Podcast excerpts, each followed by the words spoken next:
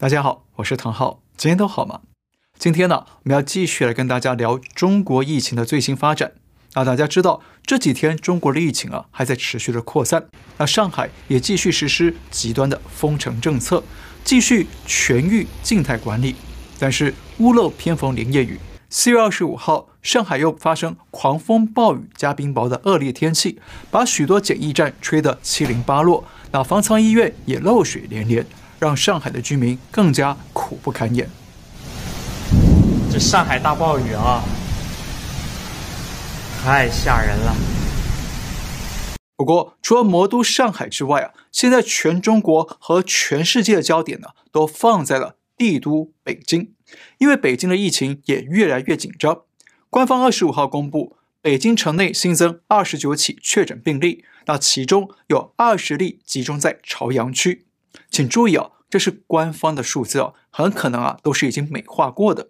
不过呢，朝阳区出现大批的阳性案例，也让部分居民觉得不安，提议把朝阳区改名为朝阴区，朝着阴性迈进。那北京疫情升温，全城马上风声鹤唳。朝阳区立即开展了大规模的核酸检测，三百多万居民上街排队检测核酸，排队的人潮长度相当惊人。不过，请注意了，根据过去的经验呢、啊，这种大规模的核酸检测工作，往往都是封城封区的前奏。北京朝阳区最热闹的商圈，顺着这条路往南四点三公里，已经有社区被封控，民众被要求足不出户。再来看这边，现在朝阳区正在进行大规模的核酸检测，封控范围会不会进一步扩大？许多人都相当担心。不只是朝阳区，二十五号晚上，北京也宣布十一个城区展开全员核酸检测。照这样的节奏发展下去，我们当然会想啊，北京会不会成为第二个上海呢？啊，目前看起来啊，确实很有可能。不过，《环球时报》前总编辑胡锡进立即跳出来说，他认为上海的倒霉事不会在北京重演。好，老胡说上海封城缺粮的倒霉事不会在北京重演，那我们也由衷希望是这样了，大家都能够平安的过日子。只是啊，北京民众已经纷纷前往市场抢购粮食，囤积物资备用。毕竟中国百姓也都很明白，每当官方出面辟谣或者出面说，物资供应充裕，不必恐慌的时候，那就表示啊，恐慌快到了。特别是中共大外宣中国环球电视网 CGTN 的主播刘星呢，也在二十四号晚上在推特发文，他用英文说：“轮到北京了，他也开始囤粮了，艰难的时刻要来了。”他还附上超市里货架被抢购一空的照片。但是过没多久，刘鑫就删了推文，改发新的推文说，超市又补满了新鲜货品，随便你想买什么。还说啊，自己前一晚的过度担心是完全不需要的，而且他还亲自跑回超市出镜跟蔬菜合照。那很显然啊，刘鑫是在为昨天的言论来紧急灭火洗地，改用党媒一贯的正能量报道来继续做舆论维稳的工作与大外宣宣传。好，大家知道，刘星是中国环球电视网的主播，是隶属于央视底下。那么刘星啊，这么着急的抢购粮食，是不是他已经从内部的渠道听到些什么，知道什么内幕情报了？所以呢，赶紧买菜囤粮来自保。那这是人性的自然体现。但是囤粮之后啊，才想到，哎呀，他是大外宣，不能说真话，所以呢，赶紧删帖，发出正能量报道，还自我批判错误。那这是党性的矫情体现。那更好笑的是，前央视记者兼主持人王志安，他在推特上抖露说，央视内部有超市，但是呢，央视员工已经把内部的超市抢购一空，什么都买不到了。而央视主播却还要在屏幕前正襟危坐地说：“市民们好好过日子，不用抢。”那王局啊，可以说是直接的打脸刘星了。好，刘星这件事啊，其实挺有意思的。如果我们深入去思考，可以发现几件事哦。第一，无论是中共官员或其他体制内的人员啊，他们经常得生活在人性与党性的挣扎与矛盾里。为了升官发财保饭碗，他们得要展现优越的党性，时时把党放在第一位。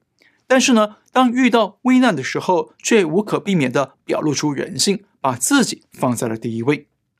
第二，因为中共体制内的人员呢，往往第一次说的话呢，特别是不经思考就脱口而出的话，往往是实话；等到他党性醒过来，开始改口的时候，往往就变成了反话和假话。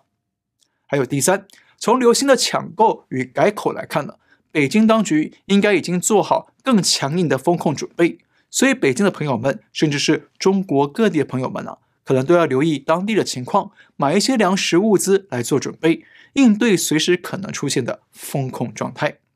其实啊，最近一直有中国的朋友们啊写信或者是留言告诉我们说，当地的最新风控情况。那因为很多东西啊都是党媒上不会说的，那官方也不会公开讲的，往往是偷偷摸摸的做。所以呢，我们会把这些中国朋友们的反馈与爆料持续发到我们的官方推特与 YouTube 社群里头，来提供各位朋友来做参考。不过说到这里啊，大家有没有发现，中共最近的疫情风控手段啊是越来越极端，越来越冷酷了？不但有居民的家门被防疫人员钉死，不让出门，甚至呢还有卡车的车门被焊死。不让驾驶下车，那这种夸张极端的思维与举措，真的把上海滩搞成了上海滩，中国风搞成了中国风。那上海甚至还用铁丝网封住居民楼的门口，把居民圈在里头，不让出门，几乎跟动物一样。而且用的铁丝网还跟动物园是同一款式的，这恰恰说明了，党虽然口口声声说为人民服务。但他们却打从心里面没有把人民当成人来尊重与对待，而是把人民当成了党的牲畜或奴隶。好，中共这场清零大跃进开展到现在啊，不但越来越强硬，也越来越荒唐怪诞，每天都有各种不可思议的乱象发生。那我知道很多朋友会问哦，为什么中共要搞这么激进极端的防疫运动呢？为什么要搞得这么乱？百思不得其解啊！那其实呢，在我看来啊，这一切混乱的背后呢，其实是乱中有序。整个清零大跃进的背后啊，其实藏了三条中共非常重要的战线，也是北京当局坚持强硬清零的主因。怎么说呢？先看第一条战线，清零是中共社会主义体制与西方自由体制的文明斗争。其实这一点呢，我们过去就已经讲过好几次了，而中共党媒后来也公开承认了这一点。在三月二十号，中共的深圳特区报登了一篇文章，强调动态清零本质上是制度之争、国力之争、治理能力之争，甚至是文明之争。所以呢，要坚持习近平的动态清零，不能与病毒共存。大家知道中共要跟谁争呢？当然是跟。欧美国家的西方文明争，要表现呢，中共的社会主义体制可以集中力量办大事，可以把病毒清零，不像欧美国家那样躺平。那这样呢，就能证明中共拥有所谓的制度优势和制度自信，比欧美国家的国力更强，制度更优，文明更棒。那如果可以成功清零，证明这些东西的话，那不但可以让中共在国际社会上赢得更多的国际影响力和话语权。还可以帮助习近平在二十大拥有更多的连任筹码，所以北京当局才会这么不惜一切代价的强硬清零、疯狂清零，而中国人民就是这场清零斗争背后的代价，所以啊，中共才会无所不用其极，用各种非人道的手段来封堵居民。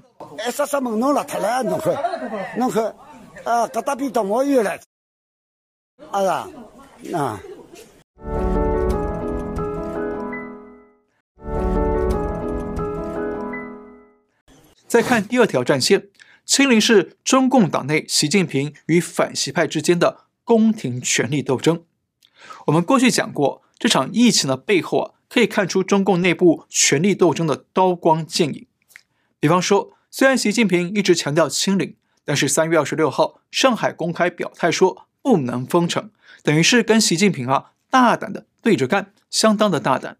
那大家知道，上海是江泽民集团的老巢，是反习派的大本营。虽然现在的市委书记李强是习近平的人，但是上海公开表态不能清零，等于是李强啊也认同这个做法，也就是李强跟习呢在政治路线上有了分歧。那三月十九号，隶属新华社的中共党媒半月谈刊登了一篇文章，叫做《没有疫情也连续搞大规模核酸检测》。抗疫资源不能如此浪费。那很显然哦，这篇文章是在批评习的清零大跃进。大家想一想啊，如果背后没有一定的政治势力撑腰，谁敢在党媒上刊登这样妄议中央的文章呢？背后啊，一定有反习派的支持。但是隔天三十号啊，新华社又登了一篇坚持动态清零不放松，文章里面再次鼓吹习近平的清零政策。啊到了四月三号，海外具有江派背景的中文媒体又刊登了一篇文章，叫做《上海，请找回你的人性化和精细化》。文章里面拐着弯儿来批评习近平的清零政策。而隔天呢，四月四号。中共副总理孙春兰在上海督军，强调他要在最短时间内清零。就这样，习派和江派不断的你来我往的攻击交锋，而且反习派啊，不是只有江派而已，李克强也试图加入战局。他主导国务院推出了一套新的防疫试点计划，要在八个城市推行优化的防控措施。但是这个消息传出之后，马上被全网封杀。换句话说，习派。跟江派还有李派之间的博弈较量啊，其实暗潮汹涌的很。而且呢，这场宫廷斗争不但体现在文宣的攻防上，封城与防疫政策推行呢，也是斗争的战场。举个例子，我们通过特殊渠道了解到啊，有一种情况，习派要求上海严厉封城，不只是为了防疫情，也是要给江派这批上海帮们来下马威，把上海滩搞成上海滩，让他们动弹不得。对江派来升级施压，也造成江派的经济损失。但是啊，江派也通过他们控制的上海官僚体系，采取不作为的手段来反击习，比方说不发放粮食、不让物资进上海等等，用这种手段来迫害人民，制造民怨和反抗，让北京啊与两千五百万的上海市民冲突起来。于是上海市民就成为中共内部权斗的筹码与武器。不过，我们要强调。这只是我们了解到的部分情况，可不是说啊，民众没饭吃就都是江派害的，也不是说啊，人民饿肚子、民怨四起跟习派没有关系啊，不是这样的。但是呢，可以肯定的是，现在上海民怨四起、抗争不断，都跟中共有关，不管是哪一派。而且呢，这些乱象除了有反习派的反扑斗争之外，还跟另一条斗争战线很有关系。第三条战线。清零是中共与中国百姓与基层官员的人性斗争。大家知道，上海是中国最大的城市，也是人口素质与经济条件相当好的城市，所以中共对上海市民的生活压迫一定会引起广大群众的不满与抵抗。像大家都知道，日前浦东新区的张江镇发生了多起群众走上街头向官方抗争的群体事件，引发国际社会的高度关注。还有许多民众非常不满当局的所谓硬隔离，主动发起了抗争，自己拆除围篱，自行解封了。这就是所谓的官逼民反。但是除了大家熟知的官逼民反之外，其实还出现了官逼官反的现象，也就是基层官员受不了高层大官的施压，又应付不了基层民众的需求与压力，于是呢，基层官员就干脆啊不干了，不作为。或者用其他方式来反抗当局的荒唐政策，比方说，上海有许多小区的居委会干部，因为不堪长期夹在人民与政府之间被挤压，两面不讨好，于是呢，纷纷请辞不干了。还有许多医疗专业的官员呢，他们受不了高层那套政治领导专业的官僚主义，觉得彻底绝望，于是呢，有的人干脆躺平不作为。那有的人则是向民众说出了实际真相，还要民众啊把他们讲的这些真相放到网络上去公开，用这种方式来抵抗中共中央的极端政策。再加上啊，有大批官员利用这次疫情疯狂的贪腐捞钱，倒卖外地捐赠的防疫物资，搞得居民们更是民怨沸腾。所以呢，极端风控的民怨加上官员贪腐的民怨合在一起。酝酿出更多的群体反抗与冲突。可是，请注意哦，不论是官逼民反，或者是官逼官反啊，看在北京领导人的眼里，都不会反思啊，是自己有地方做错了，而是会认为这是对他政治威信的挑战，是对他政权连任的威胁。特别是北京这批中共领导人，都是在文革年代长大的，他们脑子里啊没有海外的普世价值与人性的思维，只懂得啊文革那套整人斗人的手法和党性思维，所以呢，他们解决这些基层民怨、基层官怨的方式，就会选择宁左勿右的激进斗争手段。因此，这就是我们现在看到的。为什么北京当局最近不断强调坚持清零，还祭出更冷血、更不人道的政治行动来封尘风趣？其实啊，这也是北京当局用来压制一切反抗的报复手段。在共产党眼里啊，没有所谓的官民沟通，只有人民对党服从；没有所谓的自由法治，只有党的高压统治，而且不容置疑、不容挑战。但是我认为啊。中共这一套老文革时期的斗争思维和左倾冒进主义路线呢、很可能呢无法维稳成功的，反而会随着疫情的扩大，把民怨更加扩散到中国各地，蓄积出更多的基层百姓与基层官员对中共的反感与抵抗。所以这次疫情的清零大跃进呢，很可能会帮北京当局啊招来三批巨大的反扑力量，一批是党内的反习派力量。另一批呢是来自民间的草根反抗力量，还有一批是来自海外社会的国际围堵力量。那这三股力量正好来自北京当局的三条疫情战线，也可以说是啊北京当局自作自受的后果。好，我们再说一次哦，北京当局这场激进的清零大跃进背后，其实暗藏了三条战线。战线一，中共体制与西方社会的文明之争。战线二：习近平与反习派的权斗之争；